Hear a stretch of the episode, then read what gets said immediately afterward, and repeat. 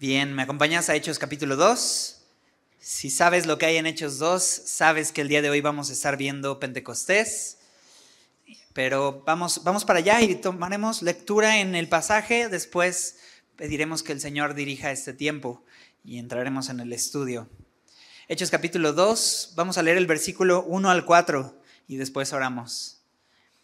Versículo 1. Cuando llegó el día de Pentecostés, estaban todos unánimes juntos y de repente vino del cielo un estruendo como de un viento recio que soplaba, el cual llenó toda la casa donde estaban sentados, y se les aparecieron lenguas repartidas, como de fuego, asentándose sobre cada uno de ellos, y fueron todos llenos del Espíritu Santo, y comenzaron a hablar en otras lenguas, según el Espíritu les daba que hablasen. Vamos a orar. Señor, queremos pedirte que hoy hables a través de tu verdad, tu palabra es verdad, Señor. Queremos pedirte que esto sea real en nuestra vida, que no solamente nos llenes, sino nos capacites para hacer la obra que nos has pedido hacer, Señor. Necesitamos de tu espíritu y necesitamos de tu verdad. Te pedimos, por favor, que cada uno de los presentes eh, conozcamos y veamos el poder que tiene tu Espíritu Santo en nuestra vida, así como lo has estado hablando en estos días. Y no solo queremos leerlo, queremos experimentarlo. En el nombre de Jesús. Amén. Bien, entonces Dice aquí en el texto, cuando llegó el día de Pentecostés. Una traducción a esto, o una mejor traducción podría ser, cuando se cumplió por fin el día de Pentecostés. Porque eh, para nosotros tenemos claro que Pentecostés es una, eh, es una celebración o podríamos decir un recordatorio de lo que Dios hizo en estas primeras reuniones que la iglesia tuvo en donde finalmente cumplió la promesa hecha de que enviaría al Espíritu Santo. Pero en realidad, Pentecostés no solamente es algo que tiene una representación para los cristianos, Pentecostés en realidad es una festividad judía. Y necesitamos entrar un poco en contexto para entender qué relevancia y qué importancia y qué similitud tiene con lo que hoy nosotros vemos en Hechos capítulo 2. Eh, Pentecostés era una celebración de muchas de las fiestas solemnes de los judíos. Estas fiestas solemnes están descritas en Levítico capítulo 23. Hoy no vamos a estar viendo a detalle esto, eh, sino que vamos a estar simplemente entendiendo y referenciando un poco de lo que dice el texto, pero tenlo presente. Levítico 23 habla de estas fiestas solemnes y hace un énfasis especial a tres de estas fiestas. La primera es la fiesta de la Pascua. ¿Te suena la fiesta de la Pascua? La fiesta de la Pascua es cuando celebran los judíos que Dios liberó al pueblo de Israel de la esclavitud de los egipcios. Eh, para librarles, eh, Dios trae una gran mortandad en el pueblo de, de todo el pueblo de los egipcios pero para librar a, los primogénitos de los israelitas, les pide que marquen los dinteles de la puerta de, de, cada una de sus casas con la sangre de un cordero. De esta manera el espíritu de mortandad pasaría por enfrente y no, no se quedaría y moraría y, y, haría esto en sus casas, sino pasaría de lado. De hecho, esto significa en inglés eh, la Pascua, eh, pasar de frente o pasar de lado, que el espíritu no no tocó la vida de sus primogénitos. Y de esta manera Dios trae una libertad al pueblo de Israel después de un faraón tirano que no quería dejar al pueblo de Israel, aún a pesar de nueve plagas distintas, en donde le, le decía vez tras vez, deja ir a mi pueblo. Recordándonos, de cierta forma, cómo es que hay un tirano en nuestra vida también, que quiere nuestra esclavitud y se llama la carne y se llama Satanás, el mundo, en donde nos tiene esclavos y no tiene ninguna intención de dejarnos ir. Eh, pero el Señor ha llamado a libertad y la única forma en la que nosotros podíamos ser libres es a través de la sangre del Cordero, Jesucristo, el Cordero inmolado por nuestros pecados. Entonces, la Pascua era una sombra de lo que Jesús vendría a ser más adelante pagando el precio por nuestros pecados, dándonos libertad para que podamos salir eh, de, la esclavitud. Eh, hay otra fiesta, la segunda fiesta es justamente la fiesta de Pentecostés, en donde se celebra la provisión de Dios Y el cuidado de Dios justamente viene de la mano con otra fiesta, la fiesta de las gavilla mecida o de, de las primicias, en donde se le presentaban a Dios los primeros frutos de las cosechas del pueblo, en agradecimiento a que Él, en primer lugar, les dio una cosecha. ¿no? Estas eran las primeras cosechas, pero a los 50 días de presentar la primer cosecha, se presentaba en el Pentecostés, que significa 50, dando referencia a los 50 días posteriores, se presentaba nuevamente un sacrificio en agradecimiento, un sacrificio que curiosamente, a diferencia de todos los otros sacrificios de las otras festividades, incluía la levadura. Ninguna otra fiesta incluía levadura salvo la fiesta de Pentecostés. Eh, y es la levadura en la Biblia representa el pecado, recordándonos cómo eh, Dios puede hacer su obra y Dios puede proveer a pesar de nuestra pecaminosidad. Él no espera que nosotros tengamos una vida completamente impecable, sino que Él provee independientemente de esto, simplemente dejándonos ver cómo es su misericordia. Eh, ahora, entonces la fiesta de Pentecostés era una celebración de la provisión de Dios, era un recordatorio de que Dios comienza a proveer y continúa proveyendo. Pero algo interesante es que algunos, eh, bueno, los judíos en su tradición mencionan que 50 días después de la Pascua, lo que sucedió fue que eh, el pueblo estuvo caminando en el desierto hasta que en el día 50, o sea, en el Pentecostés, llegaron a un lugar llamado el Monte Sinaí. La tradición judía dice que en el Pentecostés, en la fiesta de Pentecostés, fue que el pueblo llega al monte Sinaí. ¿Te acuerdas lo que sucede en el monte Sinaí? El pueblo y Moisés reciben qué? Los diez mandamientos, que es la ley de Dios, una intención de Dios de que conozcan y disiernan la voluntad de Dios a través del bien y del mal. Así que Pentecostés sería no solamente una celebración de la provisión y el sustento físico de Dios, sino de la provisión de Dios a la moralidad del hombre, ¿no? entregando los diez mandamientos. Pero ahora Pentecostés tendría un nuevo significado. Ahora para los creyentes Pentecostés no solamente sería una celebración de la provisión de Dios en estos aspectos, sino también recordar cómo Dios en ese día dio el Espíritu Santo a la iglesia, una promesa hecha por Jesús antes de incluso ir a la cruz. Él dijo, yo me voy a ir, pero no los dejaré solos. Todo eso lo vimos la semana pasada, no me detengo mucho. Pero Jesús había prometido, no los dejaré solos, les enviaré al Espíritu Santo, el cual les convencerá de pecado, justicia y de juicio, les recordará mis palabras, hablará de lo mío, me glorificará a través de ustedes y hace todas estas funciones. Finalmente llega Pentecostés, se cumple este tiempo recordándonos, Dios tiene los cronos y los, ¿te acuerdas? Los kairos en sus manos y se cumple el tiempo. Y estaban ahí juntos todos, pero dice el versículo 2 y nos da un poco del contexto de cómo sucedió. Dice que oyeron del cielo un qué? Versículo 2, un estruendo. Y lo compara con un viento recio que soplaba. Es decir, no significa que hubo un viento recio que a veces tenemos esta idea de Pentecostés, que el pum, entró un viento y abrió las puertas y fue un gran escándalo. No, escucharon un, un un ruido, un estruendo como de un viento recio que soplaba. Ellos seguramente estaban orando y este sonido irrumpe la oración y seguramente abren los ojos y están intentando describirle a Lucas lo que ven. Dice, se les aparecieron lenguas repartidas como de fuego.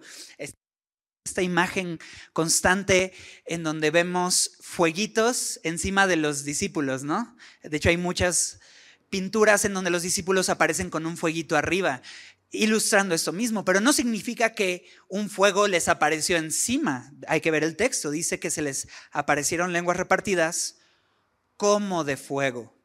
Eh, este es el intento que los discípulos tienen de explicar lo que estaba sucediendo.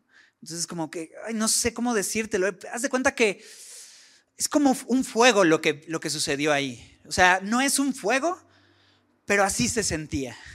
¿no? Así se percibía. Y entonces lo que sí sabemos es que se repartieron sobre cada uno de ellos.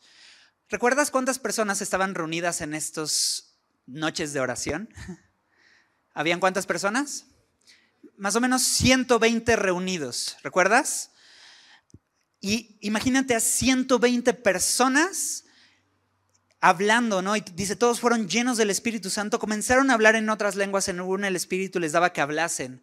Cada uno de ellos hablando de esta forma en estas lenguas. Y, de pronto, pues esto que va a causar, seguramente va a causar un estruendo. Por eso dice en el versículo 6, moraban entonces en Jerusalén judíos, varones piadosos de todas las naciones bajo el cielo.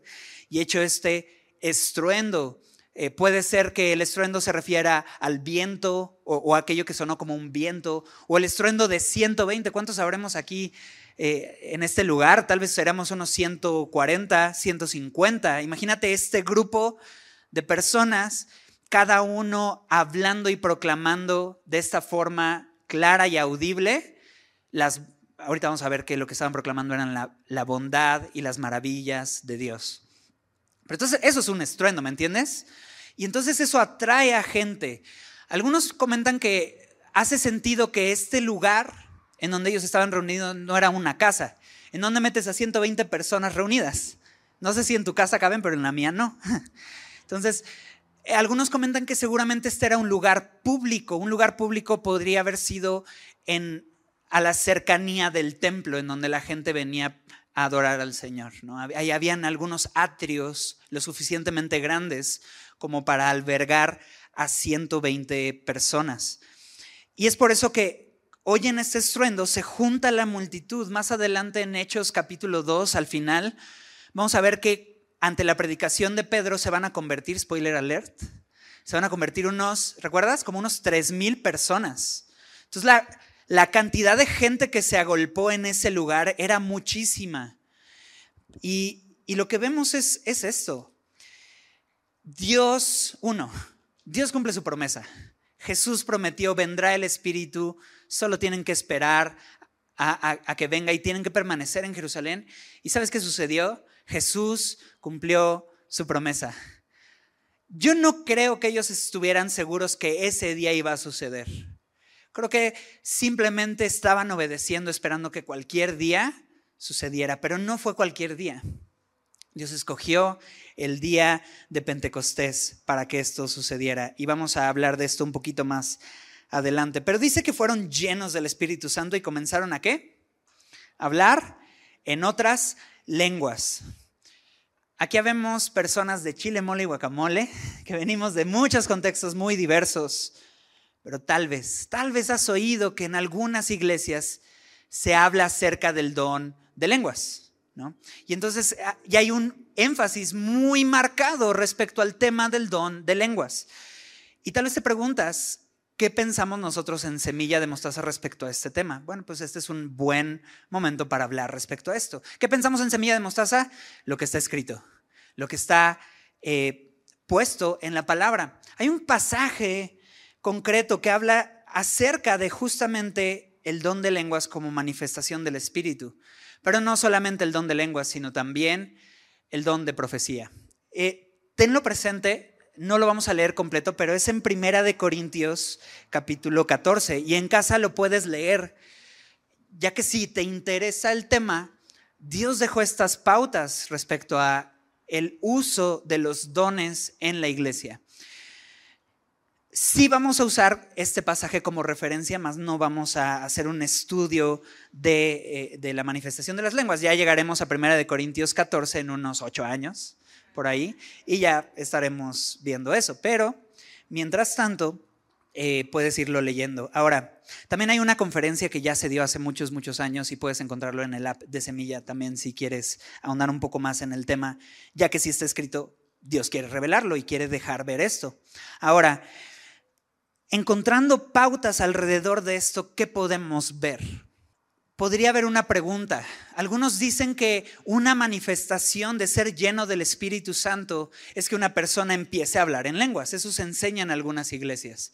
Que para poder saber que una persona tiene el Espíritu Santo, habla eh, eh, en lenguas. Y ahorita vamos a hablar de lo que implica hablar en lenguas, pero ¿será entonces que cada vez que alguien es lleno del Espíritu Santo tiene que haber esta manifestación?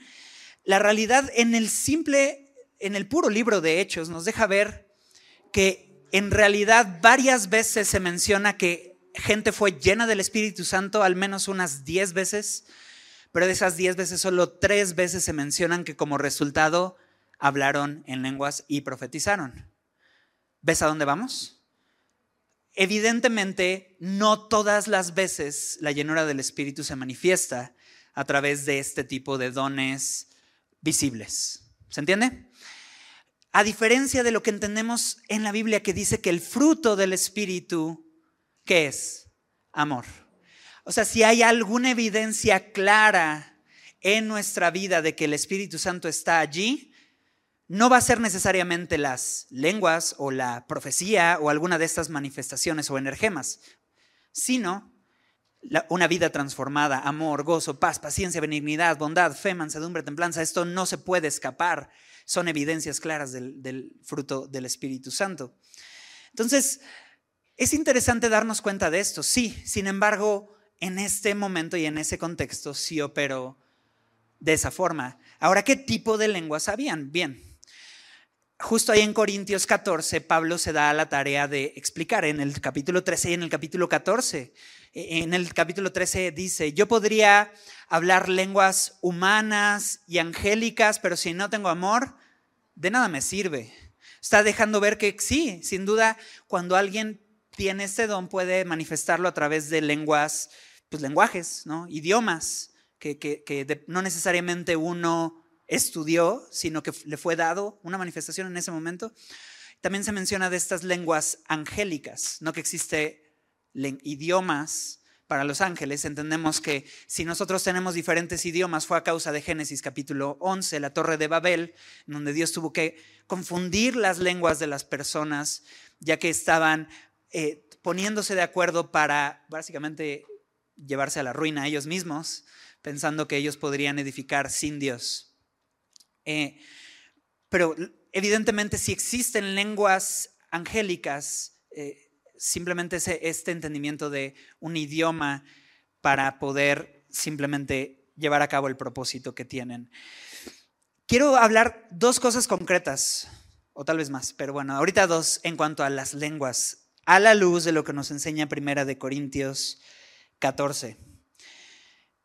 Primera de Corintios 14 nos enseña que las lenguas, uno, y vamos a, a ver si, si quieres acompáñame, 1 Corintios 14, versículo 10, vamos a ir ahí. Este, y vamos a estar, yo creo que regresando un par de veces para allá, entonces puedes dejar tu dedo por ahí. Pero 1 Corintios 14, 10 nos deja algo claro que necesitamos saber en cuanto a esto de las lenguas. Versículo 10, tantas clases de idiomas hay, seguramente, en el mundo, y dice, y ninguno de ellos carece de qué? Significado. Lo primero que necesitamos saber en cuanto a las lenguas es que las lenguas no es un saca la basura, este, saca la basura y quién sabe qué. No es nada más un bla, bla, bla, pretendiendo que estamos diciendo algo que no significa nada. Lo que está diciendo es, todo lenguaje tiene un propósito que es tener un significado. Entonces, a veces pensamos en este tema de las lenguas como como Charlie Brown escuchando a su maestra hablando, ¿no? Y, que simplemente va, va, a haber un sonido, una manifestación de Dios y pues no significa nada, pero wow, qué increíble. No, ese no es el propósito de, de las lenguas. Y lo que quiero llegar es esto.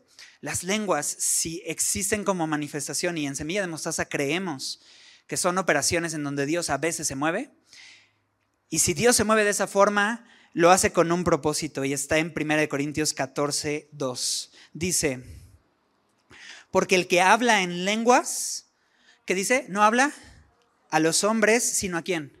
Sino a Dios, pues nadie le entiende, aunque por el Espíritu habla misterios. El, versículo 2 es claro. Las lenguas tienen el propósito de que el hombre hable con quién? Con Dios. Entonces, no hay lugar para que alguien diga, Dios te quiere decir algo y empecemos a bla, bla, bla, ¿no? A decirle en, en lenguas, porque Dios diseñó esto no como en el propósito de comunicarle a otros, sino hablar de regreso a Dios, el anunciar a Dios sus maravillas. De manera que podemos ver las lenguas con un propósito de oración, no de comunicación. ¿Se entiende?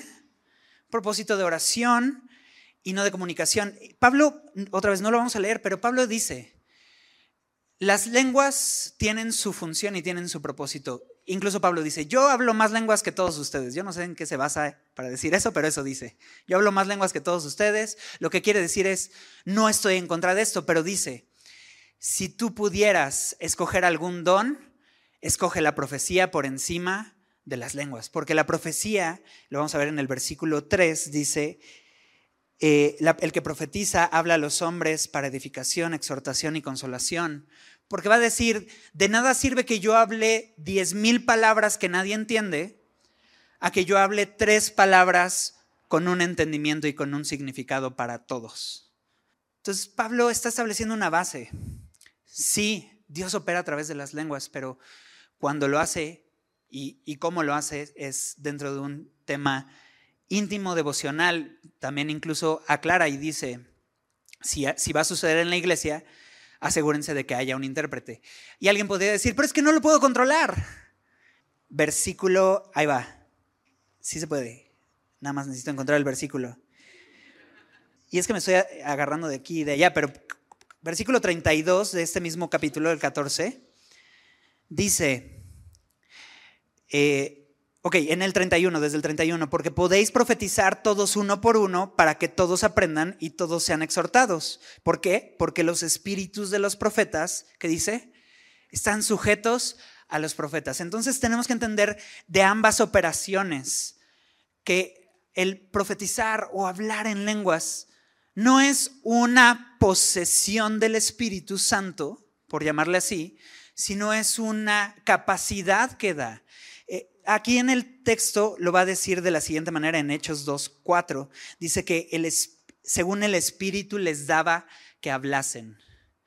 Es decir, no los estaba controlando, estaba poniendo en ellos las palabras y ellos simplemente dijeron lo que el Espíritu puso en sus bocas. ¿Y sabes qué? Y ya con esto voy a cerrar eh, en cuanto a esto de las lenguas. Eh, de la misma forma como se menciona que el Espíritu les dio que hablasen en lenguas, la misma palabra de que hablasen solo se usa tres veces en el Nuevo Testamento, que implica una, un pronunciamiento, un, un discurso retórico, algo, un enunciado que no es aleatorio, sino que tiene un propósito claro y firme, que está, está pensado para comunicar una idea clara. O sea, no es aleatorio. Esa es la palabra que, que representa que hablasen. La otra vez de tres que aparece es en ese mismo capítulo cuando Pedro se pone en pie y dice que levantó la voz y habló a todos las palabras que Dios quería hablar.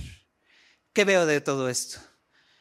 Veo que tanto el hablar en lenguas en ese día como el anunciar la palabra de Dios fueron ambos dirigidos por el Espíritu Santo. Y, vamos a ver esto un poco más a detalle, pero eh, si hasta aquí vamos bien, creo que podemos avanzar. Eh, realmente es un energema, es, una, es un don que Dios da en momentos específicos para un contexto específico, pero tiene la intención de ser para adoración a Dios. Y lo vamos a confirmar cuando en el versículo 12 dice que todos estaban atónitos y perplejos, diciéndose unos, a, eh, perdón, en el 11, que los oyeron hablar en su propia lengua las maravillas de Dios. Entonces, no es que ellos empezaron a hablar en lenguas para predicarle a la multitud, sino que Dios les dio el Espíritu Santo para adorar a Dios y casual, diosidencialmente, estaba ahí casi casi un grupo de las Naciones Unidas reunido, ¿no? Y, vamos a ver eso, en donde decían, espera, yo, yo entiendo ese idioma, Está hablando en, idioma y es lo que vamos a ver. Dice en el versículo 6 que hecho este estruendo, se juntó la multitud. Estoy de regreso en Hechos 2, Hechos 2, 6. Y estaban confusos porque cada uno les oía hablar en su propia lengua. Y estaban atónitos y maravillados diciendo, mirad, ¿no son galileos todos estos que hablan? Eh, ¿Te acuerdas de los chistes de los gallegos? A eso se refieren ellos. Ese era el contexto que ellos tenían de los galileos. Esos eran sus gallegos de, esa época. ¿no? Estos son simples galileos. Eh, eso lo entiendes cuando llega Natanael con, Felipe y le dice, ¿es de Nazaret?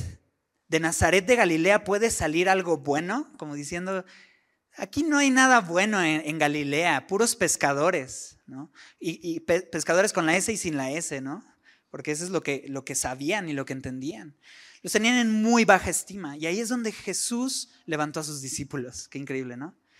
Pero ellos estaban maravillados. Estos cuates son unos incultos, son una bola de galileos. ¿Cómo están hablando en un idioma que yo puedo entender que es el idioma en el que mi mamá me hablaba cuando yo era niño, en el que mi mamá me cantaba cuando yo era pequeño? Es, lo que están diciendo. ¿Cómo les oímos hablar cada uno en nuestra lengua en la que hemos nacido? Versículo 8.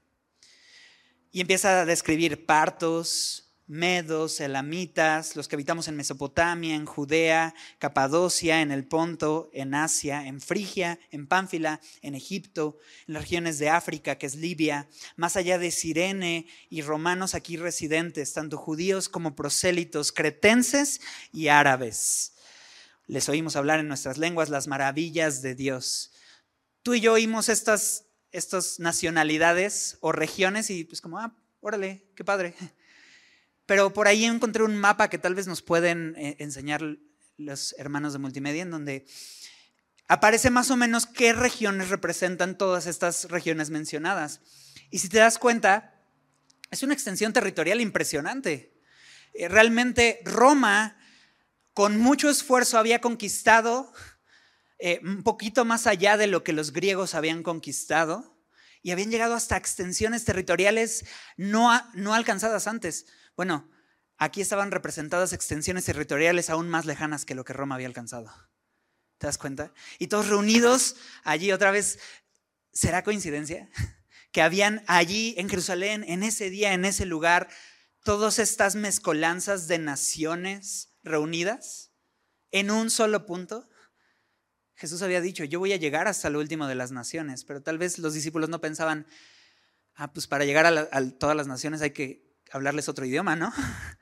Y de pronto Dios está proveyendo, tal vez no cada vez, pero al menos está dejando ver, nada me va a detener para llevar a cabo mi propósito. Y, y eso, Dios trajo a la iglesia, a la gente, al fin del mundo lo trajo así, a su reunión de iglesia. ¿Y qué es lo que estaban escuchando? Nada. Gente orando, declarando en un idioma que no es el suyo, que evidentemente no aprendieron, que evidentemente no saben, pero que les fue dado, las maravillas de Dios, gente proclamando lo bueno que es Dios. Y solo quiero aclarar algo, ¿por qué tener que usar de otros idiomas? No sé si te ha pasado a ti, me ha pasado a mí, que quieres expresarle algo a Dios en gratitud y no tienes palabras, ¿sabes? Y no tienes cómo expresarlo. Y a veces simplemente necesitamos decir, Señor, tú sabes, tú sabes porque yo no sé. Tú sabes lo que, lo que hay en mi corazón. Yo no sé cómo expresarlo, pero tú sabes. Y a veces el Espíritu simplemente permite que fluya de la forma como es como, así se expresa. Esto es. Y eso es lo que estaba sucediendo. Ellos estaban hablando las maravillas de Dios. La gente, los que estaban ahí, simplemente eran testigos de lo que estaba sucediendo delante de ellos. Pero otra vez nos recuerda que lo que estaban diciendo tenía un significado. No eran balbuceos, eran frases de adoración a Dios.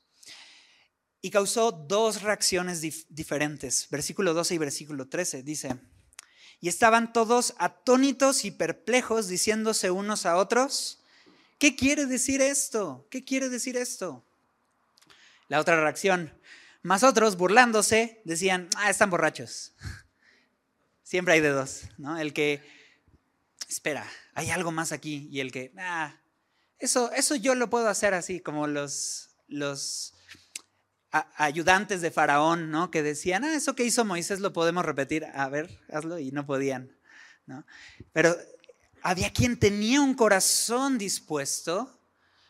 Espera, no es coincidencia que me estén hablando en mi idioma en el idioma que, con el que otra vez yo crecí, el que yo conozco, el que es tan íntimo y cercano, y que yo esté escuchando estas palabras, o sea, casi como si me las estuvieran diciendo a mí, como si me estuvieran diciendo, Dios es esto, pero me lo están diciendo a mí, ¿no?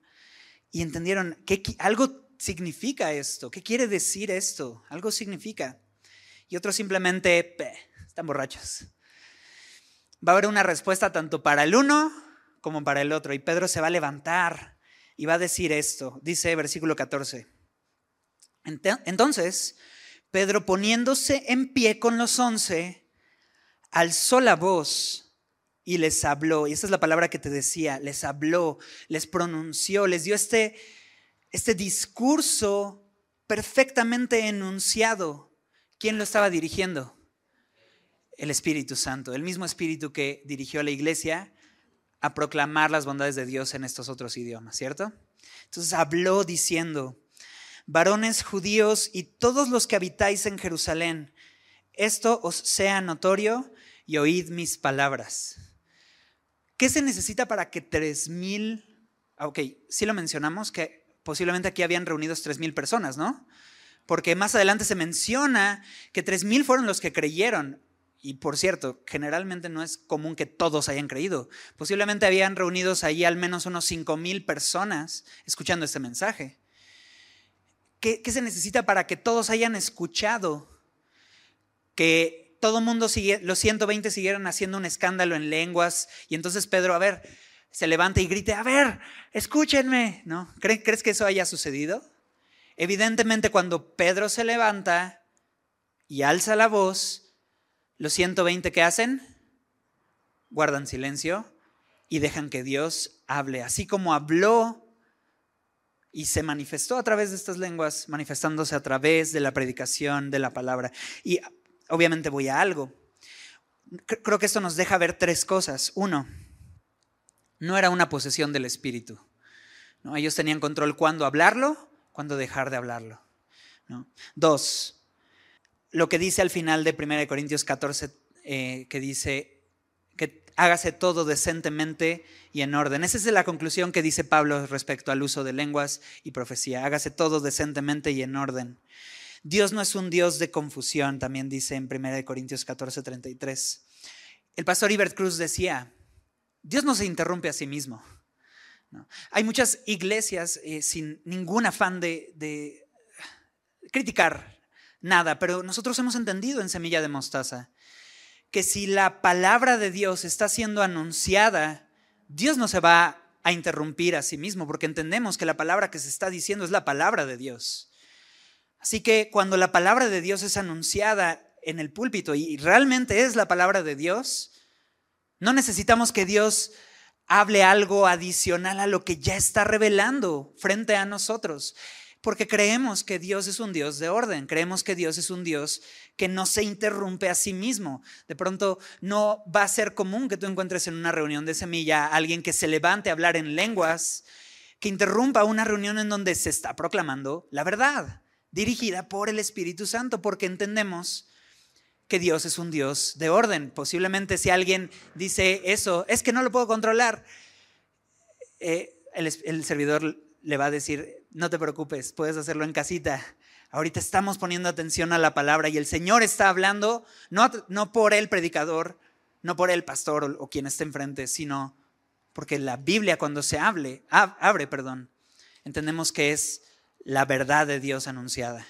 Entonces vamos a escucharla con atención. Y es lo que hemos entendido. Creemos en los dones, pero creemos que tienen un lugar. Y cuando Pedro se pone en pie para anunciar la palabra, las lenguas se detienen y todos escuchan, porque Dios va a hablar. Así que eso, vemos esto y, al final Dios quiere hablar. Y si ellos escucharon en su idioma algo que llamó su atención, bueno, Ahora Pedro, en el idioma que era común a todos ellos, en el griego koiné, un griego corriente, un griego de la calle, el griego con el que Dios anuncia el Evangelio, Pedro en ese idioma ahora se levanta y dice, esto estaba escrito. Y ahora con claridad y en un idioma que todos entienden, Pedro va a anunciar claramente la verdad de Dios. ¿Y sabes qué se llama esto? Profecía. Profecía. Profecía muchas veces la relacionamos con el hablar sobre el futuro, lo que va a suceder. Muchas veces relacionamos profecía con esto. Pero en la Biblia, el contexto de una profecía simplemente es un anuncio de la verdad. Y cuando tú hablas la verdad de Dios, estás anunciando una profecía. Y claro, la profecía, cuando se anuncia, muchas veces puede ser a futuro. Y si Dios dirige esa profecía, sabemos que es verdad. Aunque no haya sucedido, va a suceder porque Dios la dijo. Pero no solamente es, una profecía futuro, también Dios habla profecías en el presente y en el pasado. De hecho, tenemos la palabra, ¿qué? Profética más segura, ¿cierto? Entonces, cuando Pedro se levanta a profetizar, como dice Pablo, Pablo dice en Corintios 14:3 que el que profetiza habla a los hombres para edificación, exhortación y consolación. Entonces Pedro va a hacer esto. ¿Y qué va a hacer? Bueno, después de decir, estos no están ebrios porque son las nueve de la mañana, y al parecer en, esa época y en ese lugar, nueve de la mañana todavía era temprano para estar ebrio, ¿no? porque eso es lo que explica Pedro. O sea, aclara, a ver, no están borrachos, pero ¿qué es lo que sigue? Más esto es lo dicho por el profeta Joel. Y lo que va a hacer es, pero abre tu Biblia en Joel, capítulo 2. No, no es, es lo que dice Pedro. Pero si quieres, ábrela. Lo que dice es, vamos a estudiar Joel capítulo 2. Y si quieres, vamos a estudiarlo. Pero está en Joel 2. Eh, al final del capítulo, Joel da estas palabras y Pedro la cita perfectamente. Dice, y en los postreros días, estamos en el versículo 17, y está ahí mismo Pedro lo, lo, cita. En los postreros días dice Dios, derramaré de mi espíritu sobre toda carne, y vuestros hijos y vuestras hijas profetizarán. Vuestros jóvenes verán visiones, vuestros ancianos soñarán sueños. De cierto, sobre mis siervos y sobre mis siervas en aquellos días, derramaré de mi espíritu y profetizarán. Daré prodigios arriba en el cielo y señales abajo en la tierra. Sangre y fuego y vapor de humo. El sol se convertirá en tinieblas, la luna en sangre. Antes que venga el día del Señor grande y manifiesto. Y todo aquel que invocare el nombre del Señor, ¿qué dice ahí? Será salvo. Todo esto sale de lo que Joel escribe en el capítulo 2. Pedro dice, esto es lo que anunció Joel, el profeta. No está diciendo que a través de esto se está cumpliendo, porque el versículo 19 y 20 es una referencia a lo que sucederá. Esto ni siquiera aún ha sucedido el día de hoy, lo vimos ya en Apocalipsis. Esto hace más referencia a lo que sucederá cuando Jesús regrese.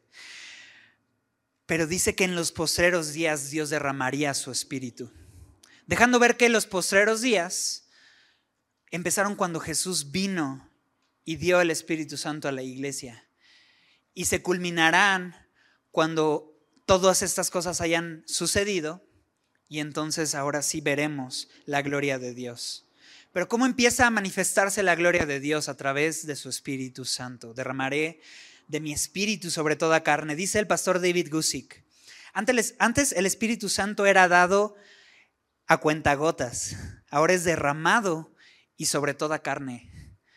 Hay momentos del Antiguo Testamento en donde se ve y fue lleno del Espíritu Santo y fue lleno del Espíritu Santo, pero eran muy contadas las veces y eran gente y contextos muy específicos. Pero ahora, cumpliéndose lo que Joel 2 había anunciado, el Espíritu Santo estaba disponible a, y empezamos a ver qué tipo de personas, hijos e hijas, jóvenes y ancianos, siervos y siervas. Nos deja ver que el Espíritu Santo ahora está disponible para cualquiera que lo pida genuinamente. ¿Te das cuenta?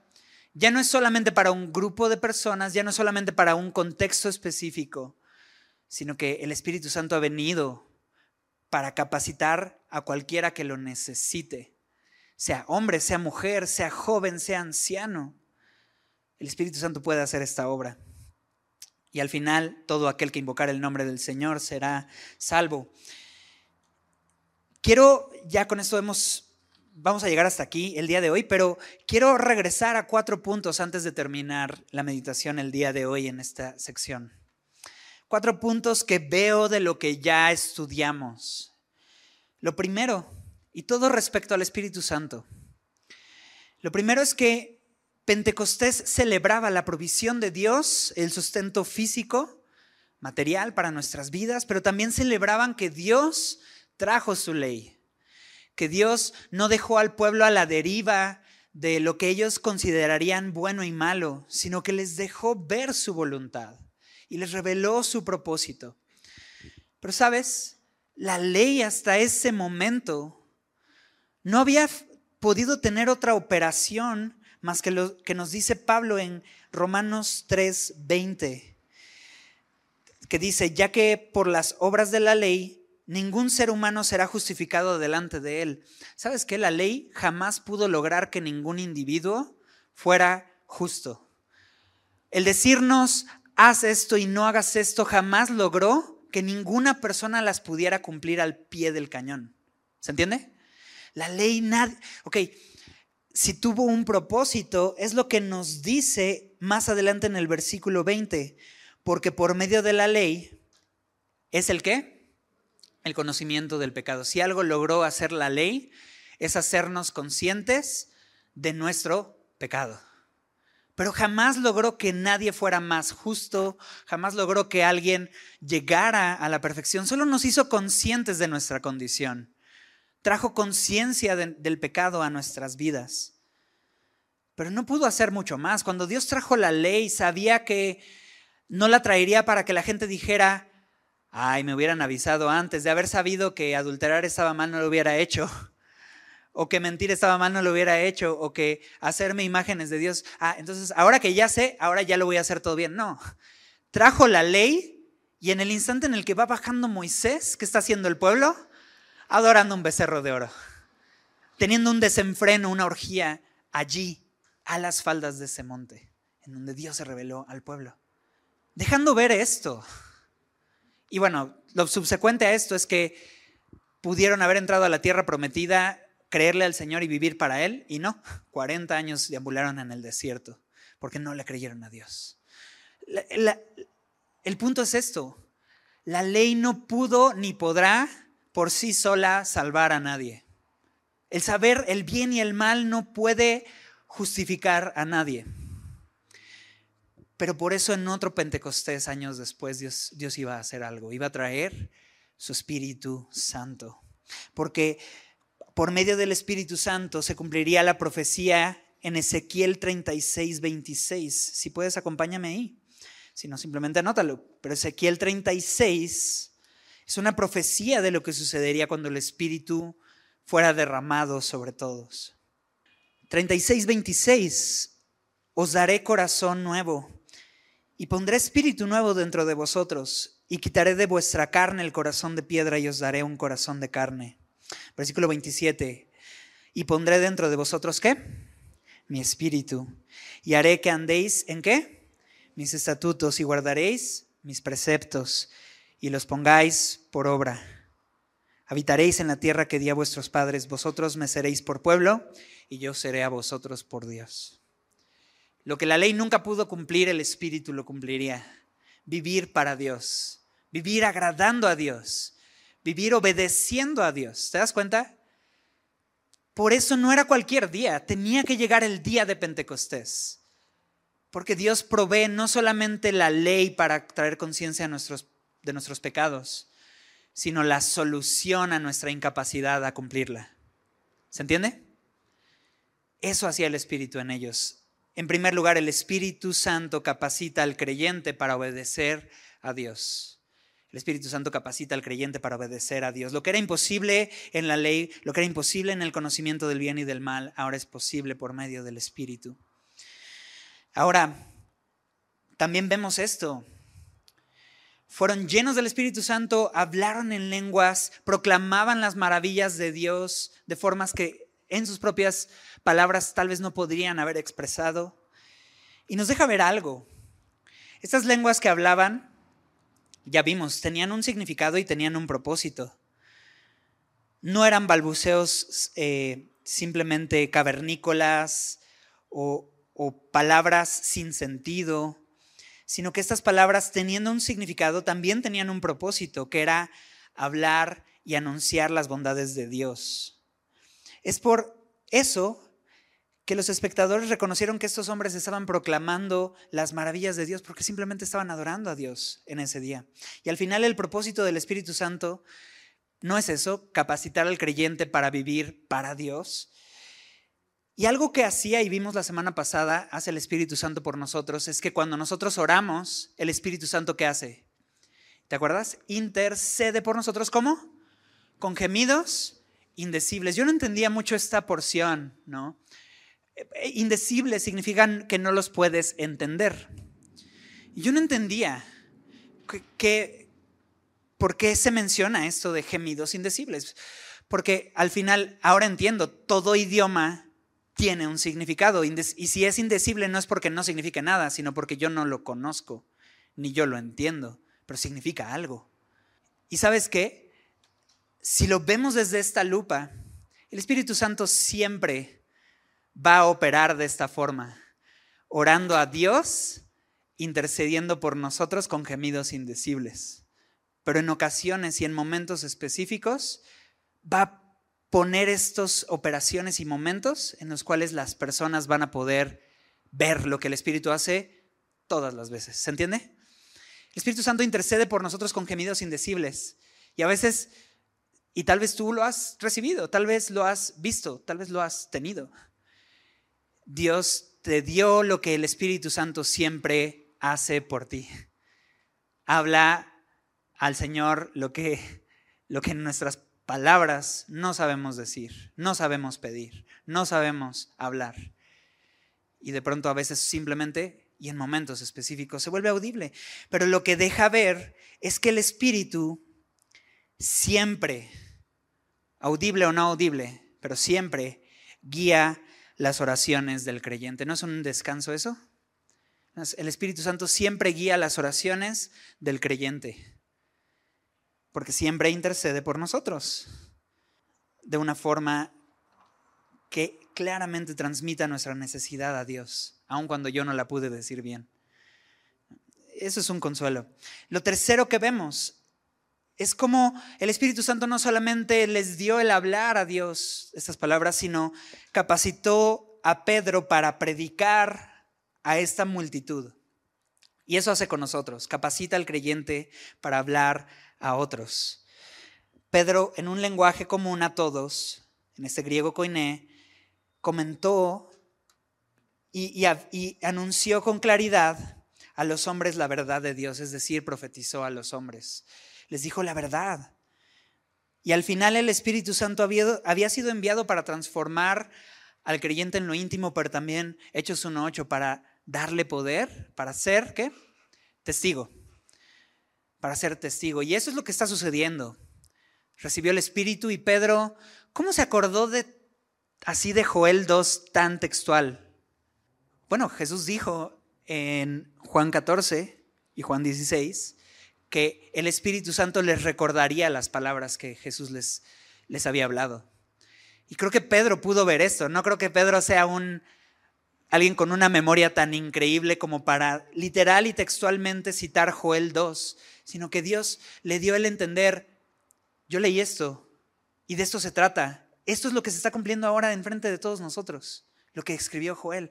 Y entonces el Espíritu Santo le llevó a la palabra y le llevó a entender la palabra. Y eso puede hacer a nosotros. El, capacitarnos para entender la palabra y hablar la palabra a otras personas.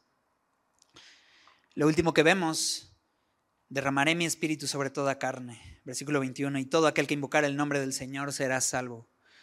Lo cuarto es, el Espíritu Santo está disponible para, perdón el término, pero cualquiera, cualquiera, sin importar si es hombre o mujer, sin importar si es joven o anciano. Y siempre será evidente en la vida de las personas, nunca será igual, nunca pasará desapercibido. ¿no? El Espíritu Santo, así como es milagroso que estos hombres hayan hablado de esta forma, es milagroso que alguien que blasfemaba ahora glorifique a Dios, que alguien que mentía ahora hable verdad, que alguien que robaba ahora no solo no roba, sino que trabaja para dar y compartir a otros. El Espíritu Santo nunca va a ser una obra que pase desapercibida en la vida de las personas. El amor, gozo, paz, paciencia, etcétera, no está en nosotros. Pero cuando se ve en la vida de alguien, es evidencia de que el Espíritu Santo hizo esta obra. ¿Sabes? Está disponible para cualquiera de nosotros. Su manifestación y su operación va a ser diferente cada vez. No hay una forma en la que nosotros veamos, pero siempre va a tener este tipo de frutos en nuestra vida. Y de esa forma vamos a poder saber el Espíritu Santo está obrando en nosotros. Así que, ¿por qué no nuevamente oramos y y dependemos del Señor a que haga esta obra en nosotros. Señor, gracias por tu palabra, por hablarnos en esta tarde con tanta claridad, Señor. El dejarnos ver tus propósitos y cómo tú obras.